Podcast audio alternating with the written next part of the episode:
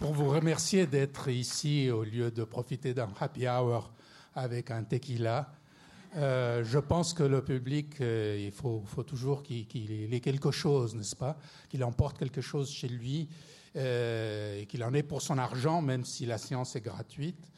Et donc, j'ai pensé que pour parler du cinéma mexicain, il fallait peut-être aller aux sources, au début à la Genèse, ce moment où tout a commencé, c'est-à-dire où il y a eu la rencontre entre deux mondes, pour ainsi dire, euh, ou du moins la rencontre entre le cinématographe des frères Lumière, invention de génie, et le Mexique, euh, la première destination d'un représentant des frères Lumière en Amérique latine.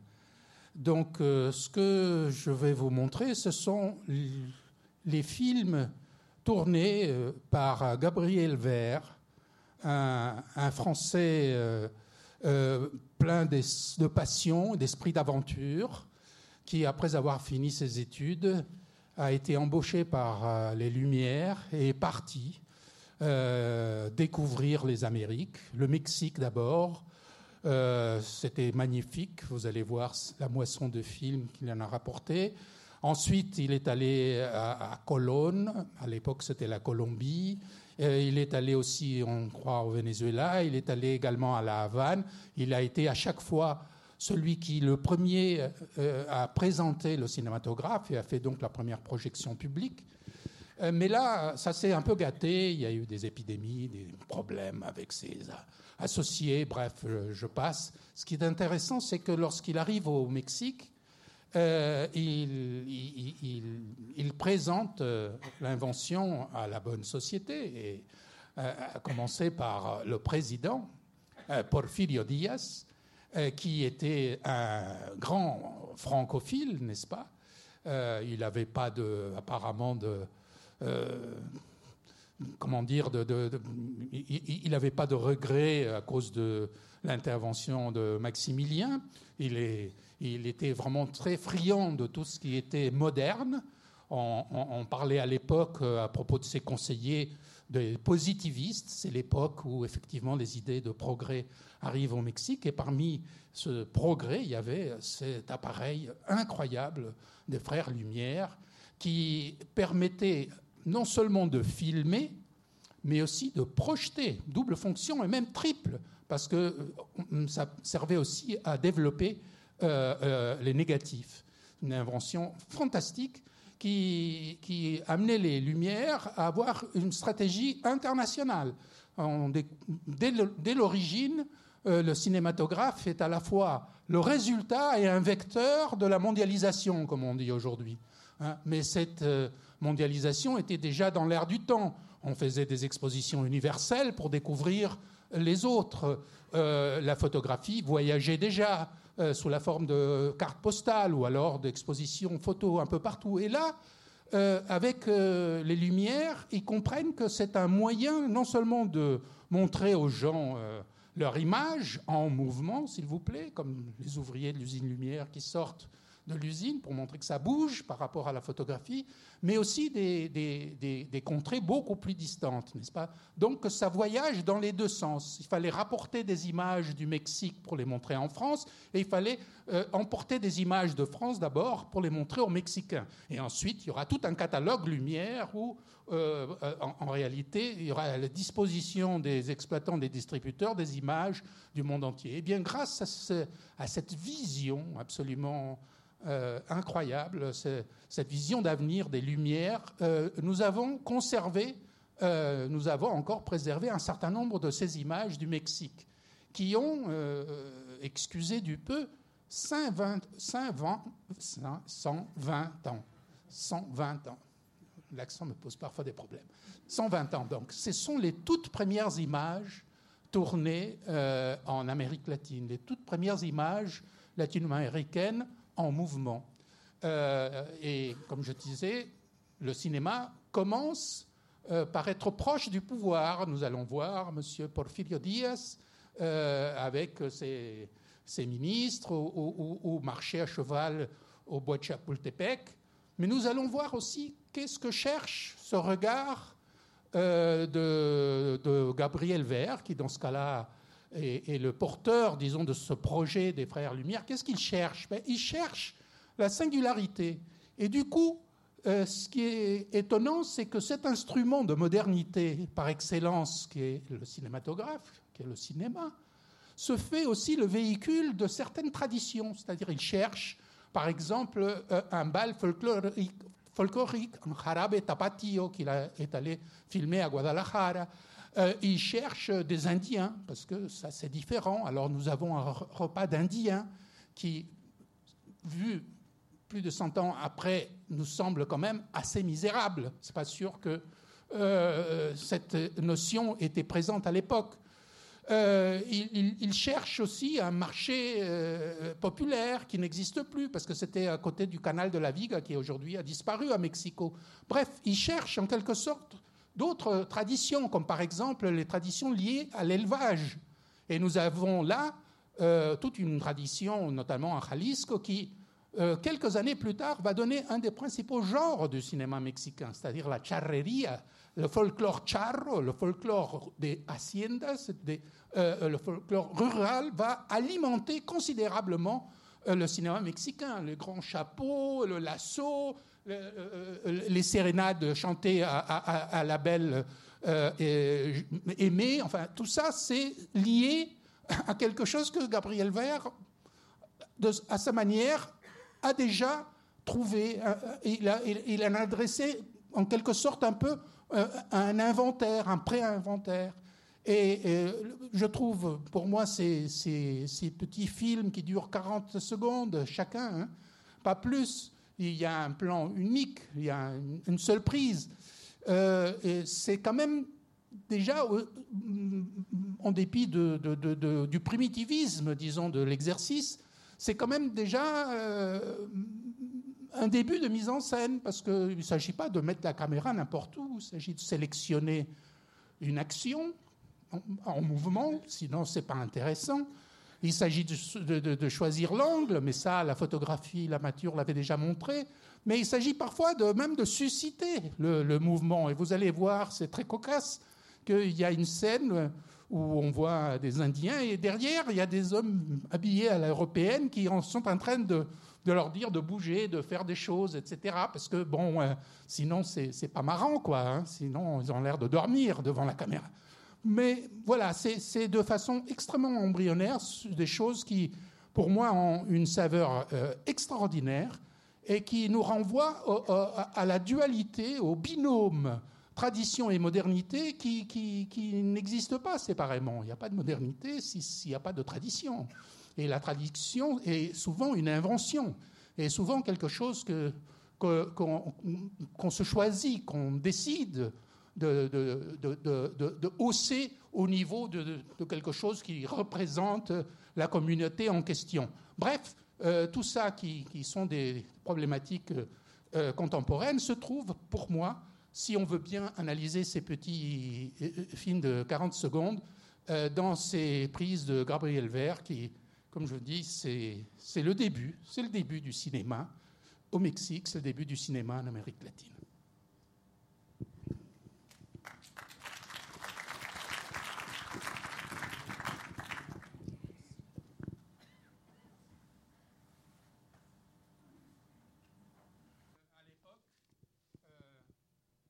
mexicain a du mal parfois à faire la différence entre les images et la réalité.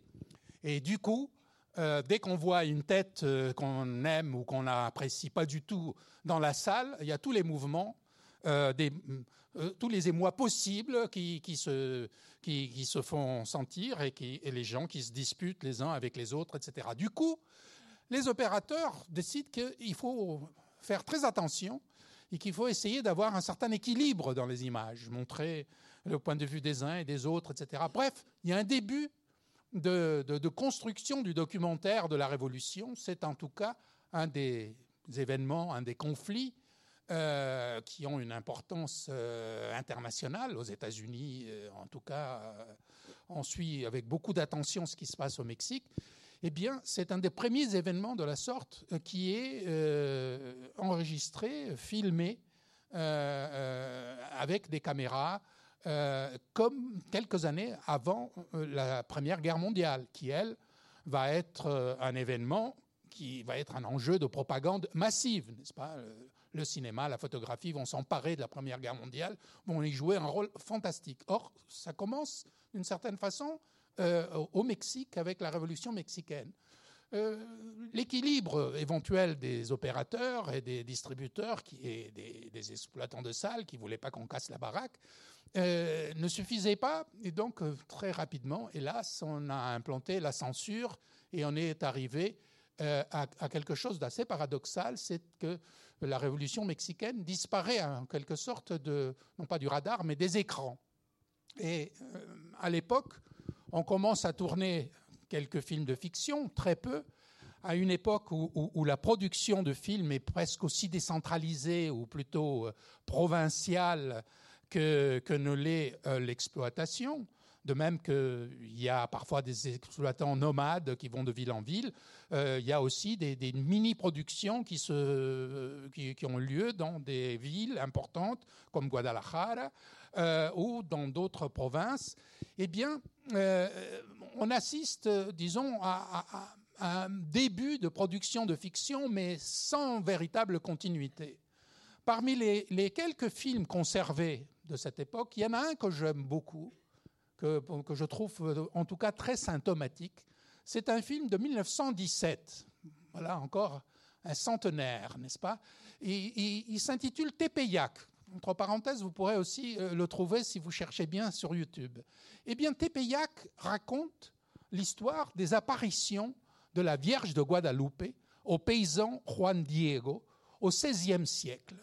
Mais ce qu'il y a d'absolument curieux, c'est que ce film, qui, disons, dans les deux tiers, est consacré à cet épisode de façon un peu primitive, n'est-ce pas, avec un Juan Diego qui se déplace presque comme un singe, enfin des, choses très élémentaires, vraiment très caméra qui bouge quasiment pas, enfin tout ça est vraiment très très élémentaire, très, très primitif comme cinéma, mais euh, l'histoire de Juan Diego se présente comme une sorte de, flashback, ou plutôt de rêve, euh, d'une jeune fille contemporaine de l'époque où, les spectateurs pouvaient voir le film, de 1917, qui se fait du mauvais sang parce qu'elle a reçu des mauvaises nouvelles de son fiancé qui est parti en voyage en Europe. Et du coup, à un moment donné, très préoccupée, elle s'assoupit et elle rêve, n'est-ce pas? Et le rêve, c'est toute l'histoire de Juan Diego de la Vierge de Guadalupe. Mais euh, à la fin, il y a aussi, euh, elle se réveille et euh, elle a finalement des bonnes nouvelles de son petit fiancé qui revient. Alors, au début et à la fin, on a tout ce qui peut caractériser la modernité à l'époque. C'est-à-dire que au lieu d'arriver, au, lieu d'avoir des mauvaises nouvelles par lettre, elles arrivent par télégramme. Euh, n'est-ce pas? C'est moderne, c'est l'outil, disons, du mélo, mais modernisé, le télégramme. On, a, on entend parler de voyage en bateau, euh, de voyage en train. Euh, tout ce que, tous les signes de modernité sont là présents. Je me suis posé cette question, pourquoi est-ce que pour raconter l'histoire de Juan Diego, de la Vierge de Guadalupe, on a recours à quelque chose comme une sorte de mélodrame contemporain qui était très au goût de l'époque, n'est-ce pas? C'est l'époque des divas italiennes, du cinéma européen qui faisait fureur. Au Mexique aussi, on imitait les poses des divas italiennes dans les photos, dans les films et tout. Pourquoi ce recours? Et je trouve que probablement c'est pour montrer que euh, euh, l'apparition de la Vierge de Guadalupe est tout à fait compatible avec la modernité. C'est-à-dire que cette tradition religieuse peut être intégrée absolument dans la contemporanéité. Elle n'est pas quelque chose de différent, elle est quelque chose qui est compatible, elle est absorbable avec euh, le moment que vivent euh, les Mexicains. Un moment où euh, la révolution n'existe pas. Parce que figurez-vous que dans ce film de 1917, alors qu'on continue à se battre, à assassiner les uns les autres. C'est une révolution qui est devenue une guerre de caudillo militaire, n'est-ce pas? Il n'y a rien de cela dans ce film. La religion est entre parenthèses. pardon, la révolution est entre parenthèses. Mais en revanche, la religion est là. En 1917, l'année de l'adoption de la constitution ultra-laïque du Mexique.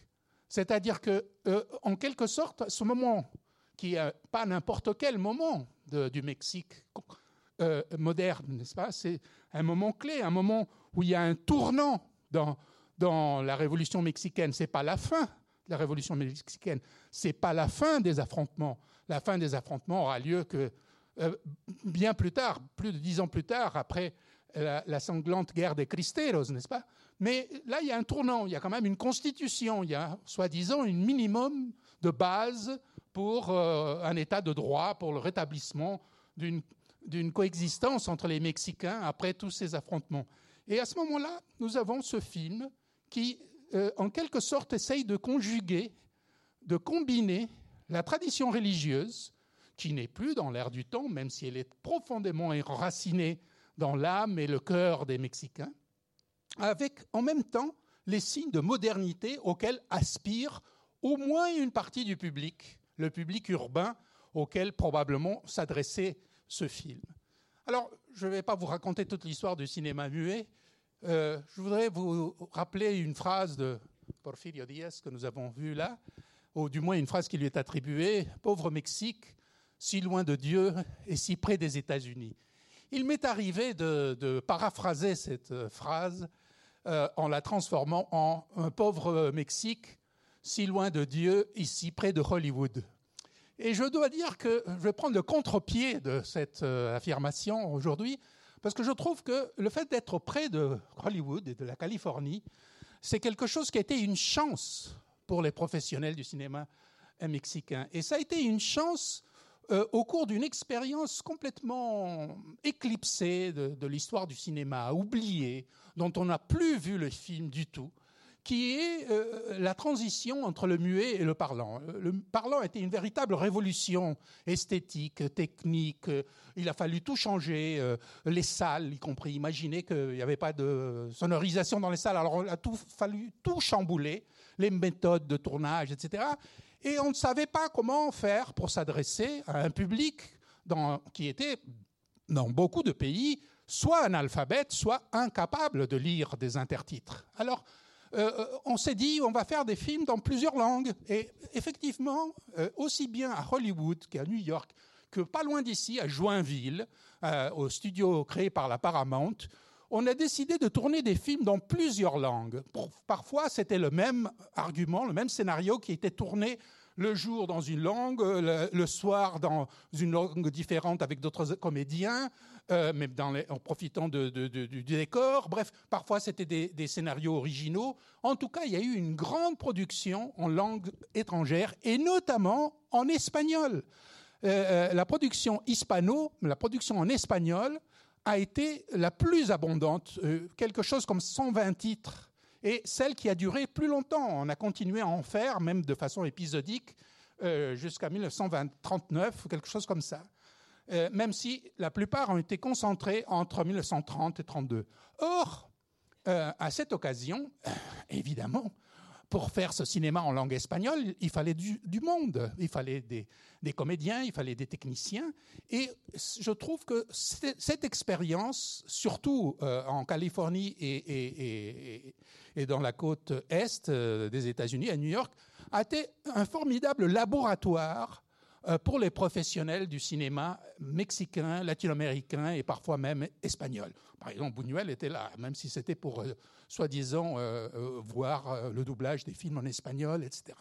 Et beaucoup de comédiens, de, de, photographes, de futurs metteurs en scène, enfin tout ce que vous voudrez, des gens des techniciens de labo, etc., ont fait école à ce moment-là à, Hollywood. Et ont assimilé les méthodes de tournage hollywoodien, c'est-à-dire l'application en quelque sorte de méthode de, Henry Ford à la production de films, c'est-à-dire il faut faire de, la production en série, donc il faut des studios euh, spécialisés, donc il faut un corps de métier très vaste, donc euh, il faut euh, rentabiliser, il faut faire un film après l'autre, il ne faut pas que ça s'arrête, etc. Et donc on crée des genres, c'est-à-dire des types de films plus ou moins similaires, même s'ils ne sont pas à la copie les uns des autres, donc il faut quand même des têtes d'affiche qui qui, tiennent tout ça, donc un star system beaucoup plus consistant. Bref, les Mexicains ont assimilé ça et ont commencé à, tenter leur chance parce qu'ils se sont dit cette production euh, euh, de langue espagnole américaine ou européenne, c'est horrible. On, voit un personnage qui a un accent andalou, ensuite un autre qui lui répond qui a un accent argentin, et puis l'autre qui est censé être mexicain qui parle avec un accent de Castille. Bref, tout ça c'est horrible, c'est pas supportable. Il y a eu un rejet considérable. Tous les puristes de la langue, évidemment, tout, ce qu'il y avait comme commentateur dans la presse, s'est dressé contre cette euh, épouvantable production. En plus, euh, les Américains ont été piégés par le Star System parce que le public voulait quand même voir Greta Garbo et pas une, euh, une espagnole ou, argentine méconnue qu'ils essayaient de propulser euh, au, firmament des étoiles, n'est-ce pas? Donc euh, il y a un moment où, disons, il y a un rejet et, et en même temps une prise de conscience du fait que le cinéma parlant était une chance pour des cinématographies comme la mexicaine. Parce que pour le public, pour la plupart du public, il fallait vraiment que les films soient dans leur langue. Hein. pas de question de lire des sous-titres ou des choses comme ça. Ça ne marcherait pas du tout, du tout, du tout. Et euh, bon, il y a une période où on fait des tentatives. Et en 1936, il y a un film qui en quelque sorte fait tilt. C'est le film à partir duquel, euh, premier grand succès, allá en el Rancho Grande, là-bas dans l'hacienda, Rancho Grande, un peu comme ces images que nous avons vues là, il a un succès foudroyant, euh, aussi bien au Mexique qu'à l'étranger. Entre parenthèses, euh, il a été présenté à la Mostra de Venise, le premier festival international de cinéma créé par Mussolini. Euh, il a été primé. C'est la première fois d'ailleurs que Gabriel Figueroa, le grand photographe, euh, a, été, a signé tout seul la photographie d'un film et il a été primé à Venise pour cela. Bref, euh, c'est un film qui, attire l'attention. C'est une sorte de, comédie presque musicale, puisqu'il y a tellement de morceaux chantés, n'est-ce pas? Et dans lequel on, on s'adonne à cœur joie pour ce qui est du folklore rural, n'est-ce pas? À partir de ce moment-là, on, va commencer à, reproduire ce schéma, pas forcément, disons, une comédie ranchera, comme on, va, comme on va appeler ce genre, pas forcément ranchera au sens où c'est, disons, le folklore de Jalisco, euh, de la charreria qui prédomine, parfois c'est le l'isthme de Tehuantepec, parfois c'est une communauté indienne, peu importe, c'est en tout cas euh, euh, tous ces provinces qui sont censées être, n'est-ce pas, le cœur de la tradition, de l'identité nationale. Sauf que euh, ce cœur de l'identité mexicaine, il va être pris à son propre compte par d'autres pays d'Amérique latine. On va commencer à faire des films similaires en Colombie, en Amérique centrale, au Pérou. Euh, on va essayer d'aller dans le même sens en, Argentine. Bref, euh, quelque part, il y a un déclic qui se produit. Et de, de 1936-37 pendant 20 ans, on assiste à ce qu'on pourrait appeler, euh, euh, ce qu'on appelle l'âge d'or du cinéma mexicain. C'est-à-dire, c'est quoi l'âge d'or du cinéma mexicain? C'est la prolifération de studios, quelques-uns immenses, de grand luxe. Les studios classe sont un peu l'équivalent de la MGM à Hollywood. Euh, les studios Churubusco qui existent encore aujourd'hui, dans lesquels on a tourné, on tourne encore par, par mal de blockbusters, a été créé à l'époque avec l'aide de RKO, une des, compagnies américaines. C'est-à-dire que, encore une fois, euh, ce, cette production euh, ne se fait pas contre le cinéma américain. Elle se fait dans une niche, dans une sorte de niche euh, à côté du cinéma américain, en s'inspirant souvent des genres américains, des méthodes américaines de, dramaturgie, de mise en scène, de distribution, mais en quelque sorte en leur donnant un peu plus que la couleur locale. Je dirais qu'en procédant à une sorte de nationalisation ou de naturalisation euh, des, genres dominants à, Hollywood. Euh, en 1938, le, Mexique nationalise le pétrole, mais je dirais que le Mexique nationalise aussi les genres, la production hollywoodienne, en faisant ses propres films. Alors là-dedans, vous avez de tout. Il y a le haut de gamme et euh, le bas de gamme. Enfin, la production atteindra pratiquement, dépassera d'ailleurs une centaine de longs métrages par an à un moment donné. vous avez des films de, très grande ambition, où, en quelque sorte tous les talents des photographes, des scénographes, des comédiens, de scénaristes, de metteurs en scène se joignent pour faire le mieux possible. Et vous avez deux grands genres, n'est-ce pas? Le mélodrame et la comédie. Alors le mélodrame, euh, c'est curieux parce que au Mexique, dans, les premiers temps, il arrive directement d'Europe, n'est-ce pas? Par le théâtre, par, euh, euh, par, le feuilleton du 19e siècle.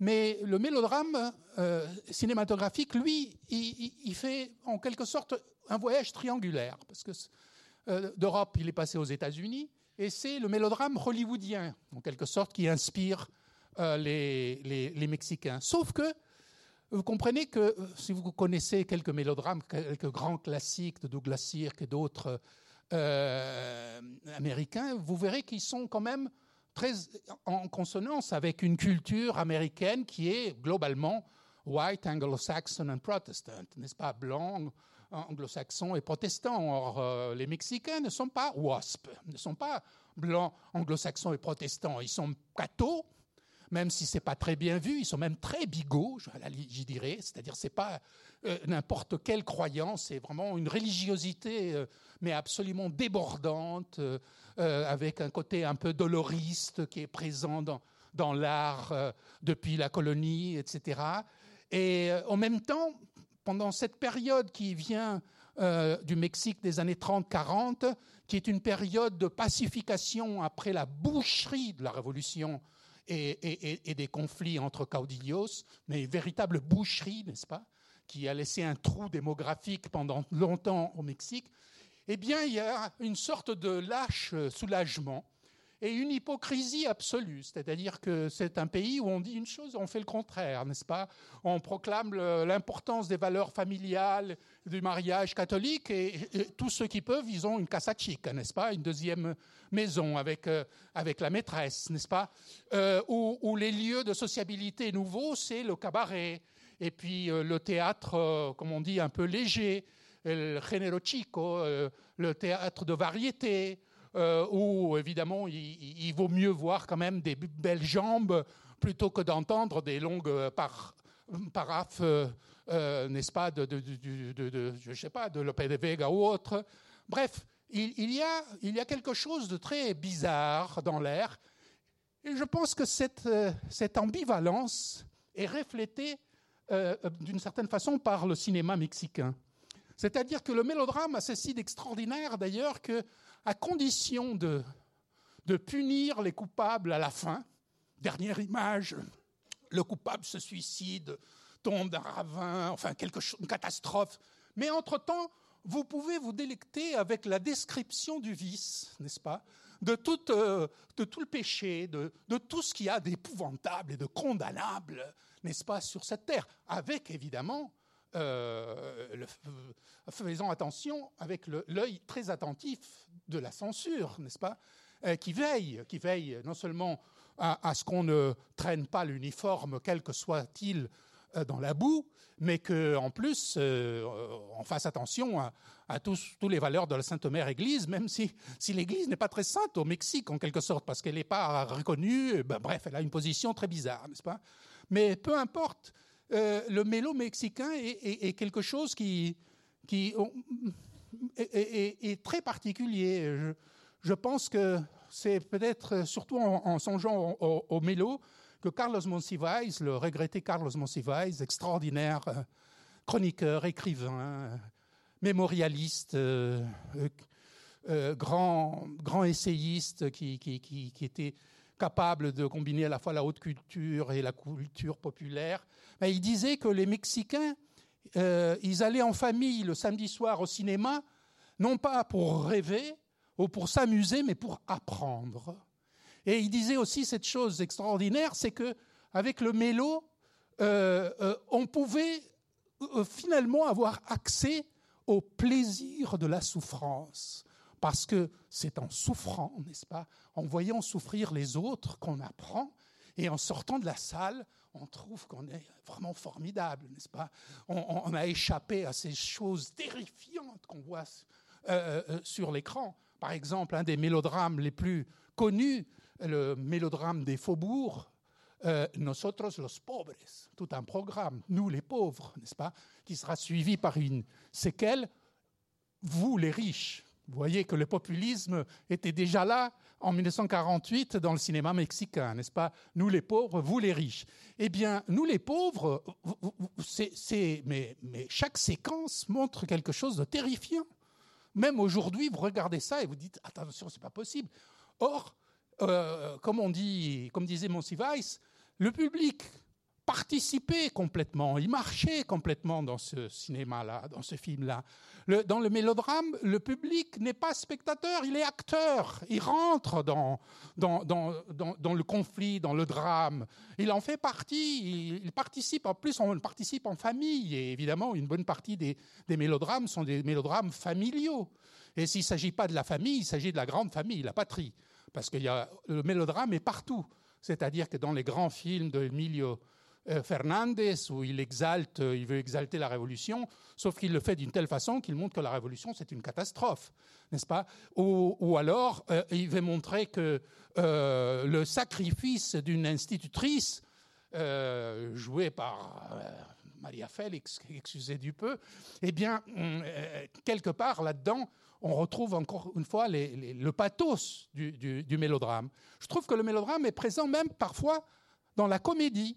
Et pour parler des comiques, euh, je dirais que là, il y, a, un filon aussi très original, non seulement avec quelqu'un comme Tintan qui, qui, personnifie euh, le pachuco, c'est-à-dire le, mélange de Mexicains immigrés aux États-Unis qui prend les habitudes du, n'est-ce pas, du, euh, comment dire, du marginal de Los Angeles, avec les, les, habits, les pantalons immenses, les courroies de, de, de, montres qui lui pendent comme ça, qui parle avec un, avec un spanglish avant la lettre. Eh bien, il y a Tintan qui est magnifique et il y a un autre personnage qui, lui, euh, va symboliser souvent le Mexique, qui est Cantinflas. Or, Cantinflas, et quand il ne parle pas, euh, il, s'exprime par un charabia absolument incompréhensible. Même si vous parlez, si vous dominez euh, l'espagnol, je me suis toujours demandé comment Cantinflas faisait un tabac, par exemple en Espagne. On devait comprendre que dalle. De toute façon, c'est un charabia. Donc, à la limite, avant même qu'il commence à parler, on commence à rigoler. Parce que déjà, il, incarne, n'est-ce pas, une espèce de, de, petit misérable, de petit paria, euh, mais caricatural. Il vient d'ailleurs de, euh, son origine, c'est ce qu'on appelle le théâtre des carpas, c'est-à-dire le, théâtre ambulant dans des, dans des tentes qu'on installait en pleine rue. Euh, si vous regardez dans un bouquin ou même sur Internet, premières, le premier visage de Cantinflas, vous verrez qu'il est très, très maquillé de façon grotesque, comme si c'était un clown. Ensuite, c'est beaucoup plus stylisé. Eh bien, ce personnage-là, du moins dans ses premiers films, va incarner aussi une figure euh, absolument déroutante. C'est-à-dire que face à euh, euh, toutes les autorités, juges, curés, police, enfin, etc., c'est c'est l'absurde qui prédomine et, dans l'expression, alors là, il n'y a que des quiproquos, n'est-ce pas? Il y a un film quand même qui, qui, est symptomatique, Ahí está euh, qui est un des premiers grands succès de Cantinflas, où à un moment donné, il est traîné devant les tribunaux parce qu'il est accusé d'avoir assassiné quelqu'un. Or, euh, il s'agit d'un chien et les gens pensent que c'est quelqu'un, une personne. Enfin bref, je vous passe les détails. Mais quand on l'interroge, au, tribunal, il, répond par cette espèce de charabia et tout le monde, et, le juge, le procureur, l'avocat, tout le monde le prie de, parler correctement, de s'exprimer, de dire de quoi il en est. Eh bien, pour vous résumer la situation, au bout de dix minutes de séquence, tout le monde dans le tribunal, le juge, avocat, procureur, le public, tout le monde parle comme Cantinflas, c'est-à-dire il a contaminé en quelque sorte l'ensemble. Et je trouve que dans un pays qui à l'époque, justement, parmi ces hypocrisies sociales très typiques, n'est-ce pas, se trouvait le fait d'avoir un diplôme. C'était le pays, le pays de los licenciados, n'est-ce pas? Le pays où avoir un diplôme était euh, la meilleure façon d'obtenir un emploi de l'État, parce que comme disait aussi, comme on disait aussi à l'époque, euh, vivre en dehors du budget, c'est une absurdité, n'est-ce pas? Il faut être fonctionnaire. Donc, avoir sa licence, c'était le premier pas. Et donc, euh, les beaux parleurs, le, discours comme ça, euh, la rhétorique, euh, qui est quand même une de grandes caractéristiques latino-américaines, n'est-ce pas? La rhétorique dominée. Et arrive Cantinflas avec son charabia. Et c'est, sans, le dire, sans faire exprès presque, peut-être, il, subvertit cette cette convention-là, n'est-ce pas? Il montre qu'il y a une partie de, la nation, de la société, qui est exclue de ce discours officiel, qui n'a rien à voir avec cette façon de parler, qui, par rapport à la rhétorique euh, dominante, est, vraiment euh, euh, en bas de l'échelle, n'est-ce pas? Et bon, je pense que c'est assez impressionnant quand Inflas ensuite il a été probablement desservi par des, par des films euh, au scénario stupide et, il est devenu, disons, beaucoup plus officialiste, comme on dit là-bas, c'est-à-dire beaucoup plus proche du discours officiel du prix du Parti révolutionnaire institutionnel qu'il ne l'était au début. Et du coup, euh, il y a des rares scènes euh, où on le retrouve, où on retrouve avec plaisir son comique, qui n'était pas seulement d'ailleurs un comique euh, de, disons, de, parler, mais aussi de la gestuelle, c'est-à-dire euh, la façon de s'habiller avec euh, le pantalon en dessous des fesses, comme nos jeunes banlieusards aujourd'hui, et, et, sa façon de bouger, sa façon surtout de danser, sublime, euh, vous voyez qu'il y avait là aussi une autre, quelque chose d'autre, quelque chose d'ailleurs de très ambivalent. Hein, dans la gestuelle, on, dirait qu'un certain nombre de stéréotypes euh, des conventions euh, masculines hum, mexicaines étaient quand même compromis, n'est-ce pas, compromises. Et je pense que hum, quand Inflas, et malgré le fait d'avoir été euh, souvent euh, méprisé. Si vous allez à Mexico, vous devez faire un saut au Teatro Insurgentes, le Teatro Insurgentes sur l'avenue du même nom, et vous allez découvrir un des plus beaux murales, euh, peintures murales de Diego Rivera, qui, qui, qui est surtout la façade du théâtre et qui résume en quelque sorte euh, toutes les mythologies et les anciennes cosmogonies euh, mexicaines. Euh, vous avez depuis les, les, dieux précolombiens jusqu'à, disons, tous les mythes du XXe siècle. Et au milieu, avec les bras comme ça, comme si c'était une apparition du Christ, vous avez superbe Cantinflas. C'est lui qui est au centre de tout, n'est-ce pas? C'est un personnage qui, qui a, comme je disais, malgré son, comique très particulier, a eu un succès phénoménal. Il était en tête du box-office pendant des années. Il a fait la fortune non seulement de Columbia Pictures, qui distribuait ses films, mais aussi de son producteur Jacques Gellman. Peut-être quelques-uns d'entre vous ont eu l'occasion de voir la collection de peintures de Jacques Gellman, qui est une des plus fabuleuses euh, euh, qu'on ait euh, réunis au Mexique et qui, euh, pour ce qui est des tableaux mexicains, se trouve, je crois, à Cuernavaca, ou en tout cas au Mexique, et pour ce qui est des, des tableaux euh, européens ou autres, se trouve au Metropolitan Museum à, New York. En tout cas, c'est quelqu'un, disons, qui, qui marque le, le, Mexique, le cinéma mexicain, de manière très forte, qui était quelqu'un d'ailleurs de très actif dans toute l'organisation de la profession, etc. Le cinéma mexicain a, donc euh, adhéré à ce projet industriel, disons, de Hollywood. Euh, grand studio, grande compagnie, mais ça s'est pas arrêté là. Il y a en même temps une intervention de l'État, une aide de l'État, comme euh, il y en a pas eu aux États-Unis, par exemple. et ça, depuis les années 30 ou 40. Hein, ça date pas d'après Malraux comme en France, qui a, disons, une aide de l'État. En fait, elle a commencé en 45-46 en France, mais peu, importe. Mais en tout cas, à, l'époque, l'intervention de l'État n'était pas toujours évidente pour, pour le cinéma. Or, euh, l'État crée une banque nationale cinématographique euh, qui est là pour financer les projets des producteurs. Les producteurs sont au fond des petits producteurs, ils ne sont pas les propriétaires des studios, il n'y a pas de grandes compagnies, mais on crée aussi une compagnie de distribution à l'international, cette compagnie s'appelle Pelmex. Euh, la proximité avec Pemex, qui est le nom de la compagnie pétrolière d'État, ne me semble pas tout à fait une coïncidence. Mais en tout cas, Pelmex est une compagnie qui, est présente en toute Amérique latine, en Espagne et ailleurs. Euh, elle a créé, comme les grandes compagnies américaines, euh, la MGM en particulier, elle a créé un circuit de salles pour le cinéma mexicain d'un certain nombre de pays. À Rio de Janeiro, il y avait le cinéma aztèque avec des, serpents euh, à plumes absurdes sur la façade, mais qui étaient consacrés exclusivement au, cinéma euh, mexicain. Pareil euh, à, Bogota et, à Caracas et ailleurs, n'est-ce pas?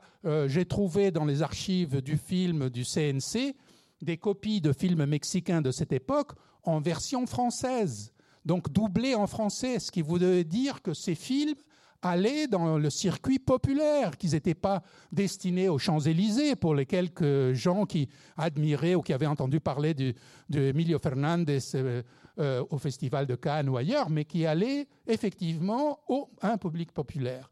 Donc il y a, euh, disons, le, cinéma est devenu une véritable industrie culturelle, et je pense que c'est ça qui a fait qu'au moins pendant 20-25 ans, il a réussi à se maintenir. Et puis, il y a quand même un mérite aussi qu'il ne faut pas oublier, c'est que c'est ce cinéma-là qui a accueilli Buñuel, Louise Buñuel. Euh, en France, on a une, fâcheuse tendance euh, parfois à considérer que Buñuel, ce qui compte, c'est ses premiers films surréalistes tournés en France et les derniers euh, produits par Silberman en France aussi. Et qu'entre les deux, il y a une sorte de parenthèse où il était un peu perdu dans l'industrie mexicaine du film. Or, euh, cette période de presque 20 ans est quand même formidable. Vous avez des chefs-d'œuvre comme Los Olvidados, vous avez des chefs-d'œuvre comme Elle, comme Nassarine, comme L'Ange exterminateur, comme Simon du désert, au moins cinq films absolument euh, parmi les meilleurs de Buñuel qui ont été tournés là-bas. Il a été capable de de, conquérir de plus en plus de liberté pour tourner des sujets qu'il voulait. Ces derniers films mexicains sont L'Ange exterminateur, qui est quand même un scénario absolument dingue, et Simon du désert, qui est un film d'une jeunesse extraordinaire, tourné par un monsieur de 64 ans, hein, euh, qui, était vraiment en pleine forme. Donc je crois que euh, cet aspect des choses est aussi important. Mais, comme disait un critique de cinéma, Jorge Ayala Blanco, lorsqu'il a publié un bouquin en 1963, la question qui se posait pour la critique à l'époque, c'était de savoir si, euh, en dehors de, Buñuel, il y avait quelque chose de valable dans le cinéma mexicain. Et sa réponse, dans un livre où, il passait en revue euh, plusieurs centaines de, films mexicains, était que oui, pour le dire avec des mots de Carlos Monsiváis, même de manière très déformée, très manipulée, le cinéma mexicain, y compris de par son dialogue avec le public, a réussi à refléter beaucoup de choses des mentalités euh, de cette période-là, de cette longue période. Il a eu en revanche beaucoup de mal à se renouveler. Il, a eu beaucoup de mal parce que l'industrie euh, mexicaine du film, très fermée, peiner à s'ouvrir, disons, à de nouveaux talents. Les syndicats verrouillaient complètement les portes. On ne pouvait pas accéder comme ça. Il a fallu inventer une sorte de concours du cinéma expérimental en 1960 et quelques pour que des jeunes puissent tourner leur premier film. Et euh, parmi les, les gens qui, qui, apparaissent dans les années 60, moi je pense qu'il y en a au moins deux. Euh, Arturo Ripstein, qui en quelque sorte est né dans le sérail parce que son père était producteur, qui, jouait dans les studios depuis qu'il était enfant, euh, qu'il portait le casse-croûte de Buñuel pendant le tournage de Nazarine, enfin des choses comme ça. Euh, et Paul Léduc, qui a une autre formation, lui, il a fait des études de cinéma en France, à l'IDEC, l'Institut des hautes études cinématographiques, l'antécédent de la FEMIS, comme on dit maintenant. Eh bien, ces deux-là, aussi bien Ripstein que Léduc, pour moi, montrent que le renouvellement, que la modernité ne se fait pas tout simplement en niant la tradition, en tournant le dos à la tradition, mais en quelque sorte en, entamant un, dialogue critique avec cette tradition, en étant capable de se jouer des conventions, comme l'avait fait un peu Buñuel. Hein. Buñuel reste d'une certaine façon subversif au Mexique, mais il ne le fait pas en, tournant des films comme euh, au, début comme, euh, comme l'âge d'or, mais, mais en jouant avec les conventions, en leur donnant un tour ironique, euh, en retombant sur ses pieds à la fin. Bref, il y a une façon tout à lui de, se jouer des conventions. Je crois que Ripstein, aussi bien que dans une moindre mesure, parce qu'il a moins tourné, Paul Léduc, joue avec ces conventions du vieux cinéma mexicain et d'une certaine façon, par cela, euh, montre leur capacité euh, de, trouver des nouvelles formes et de se dresser à un nouveau public, celui d'aujourd'hui, nos contemporains. Alors je voudrais juste m'arrêter là pour laisser la possibilité à, vous de poser des questions, vous exprimer, éventuellement répondre à vos inquiétudes sur le sujet, dans les limites de temps qui sont les nôtres. Mais je dirais que hum, le cinéma mexicain est une source de découvertes inépuisable. Euh, on compte plus de 5000 longs métrages mexicains. Pas tous, hélas, conservés, mais le cinéma mexicain, c'est à lui tout seul euh, plus de films que tous les autres pays d'Amérique latine additionnés. C'est des films de valeur inégale. Il ne faut pas tout mettre euh, au même niveau. Il ne s'agit pas de dire euh, tout est pareil, n'est-ce pas? Non, il y a, comme je disais, il y a un autre gamme. Il y a, il y a des films qui sont très, vraiment primitifs, qu'on a du mal à voir jusqu'au bout, etc.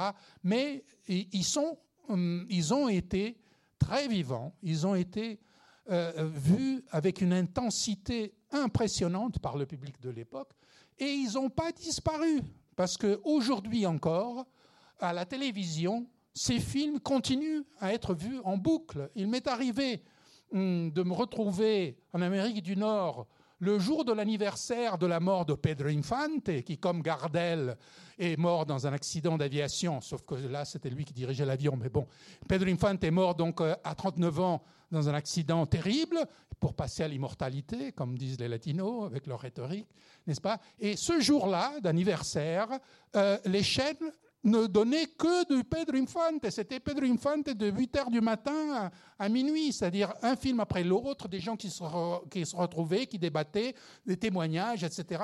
C'était impressionnant, hein, impressionnant. Je crois que le fait que ce cinéma reste présent, c'est-à-dire il n'est pas disparu, euh, les, jeunes continuent à le voir, euh, bon, avec un regard décalé, forcément. Vous ne voudrez pas quand même qu'ils le voient avec les mêmes yeux de leurs grands-parents. Ce serait absurde.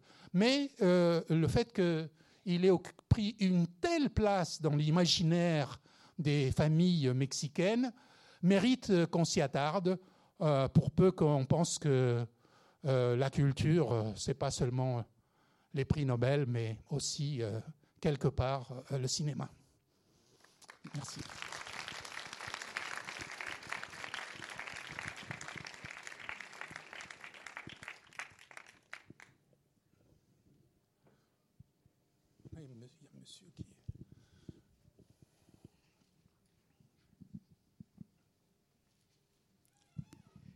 merci beaucoup.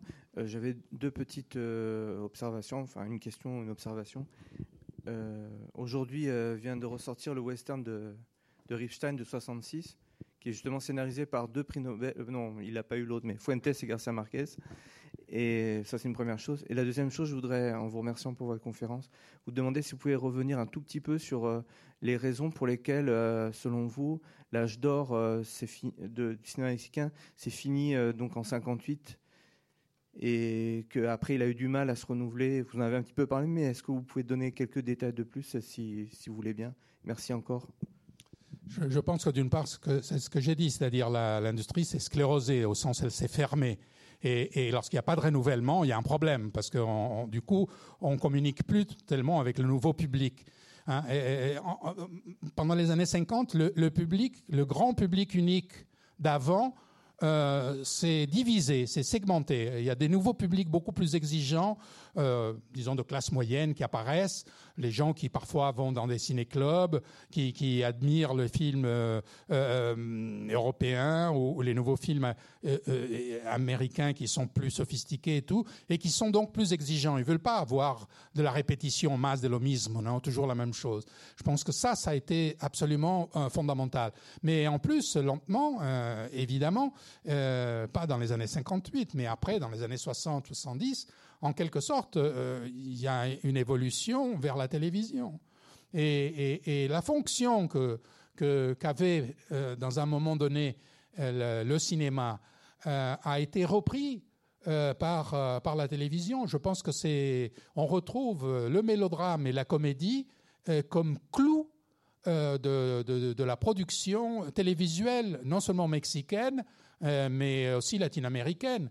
Et, la façon qu'a le public d'aujourd'hui de voir euh, les, certains feuilletons, il est aussi intense que, celui du public des années 40 euh, vis-à-vis des, des, mélodrames de l'époque. Avec la différence qu'à l'époque, les familles, le spectateur, aller au cinéma une fois par semaine. Donc, euh, comme il y avait un programme de deux films plus quelques compléments, disons qu'il y avait quatre heures de projection par semaine. Aujourd'hui, souvent, c'est quatre heures de, visionnage par jour.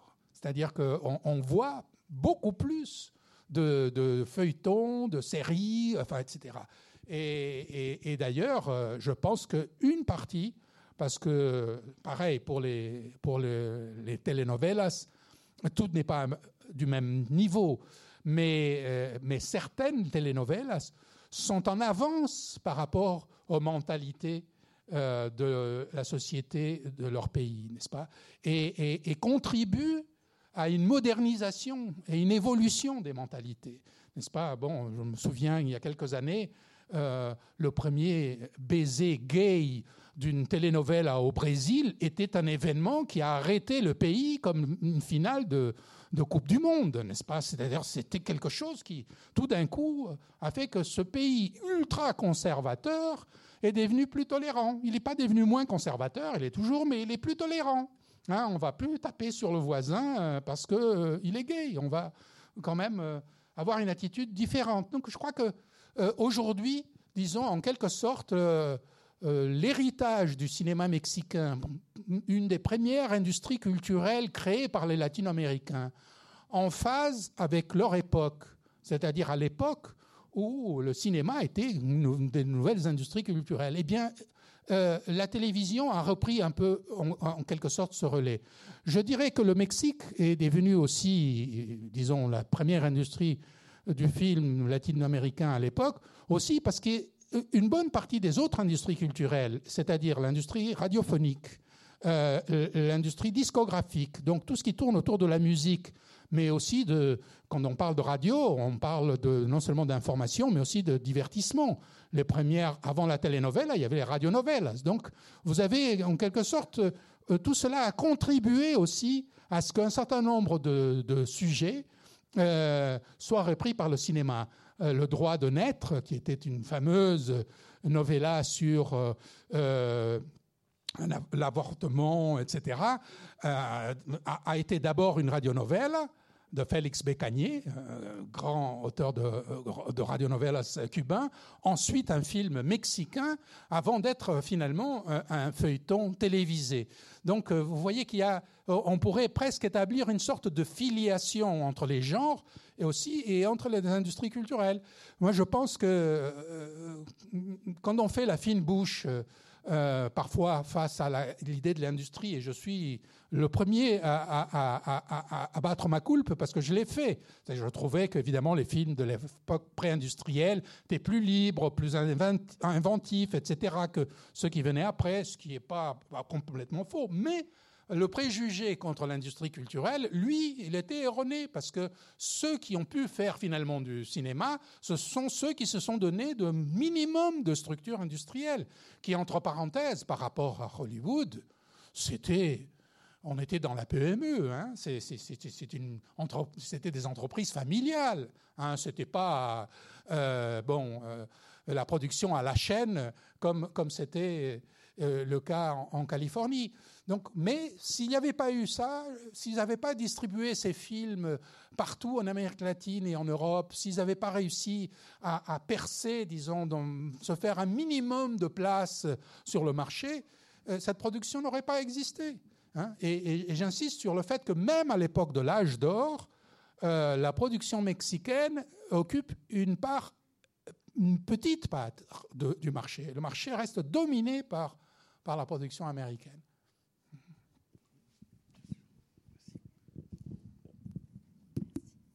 Bonsoir. Euh, merci pour votre conférence. Je me demandais, euh, par rapport au cinéma mexicain aujourd'hui, euh, est-ce que vous sauriez nous dire ce qu'on peut en penser, s'il est toujours compétitif? Le cinéma mexicain d'aujourd'hui, c'est une autre aventure. Ce n'est plus l'histoire, c'est notre époque.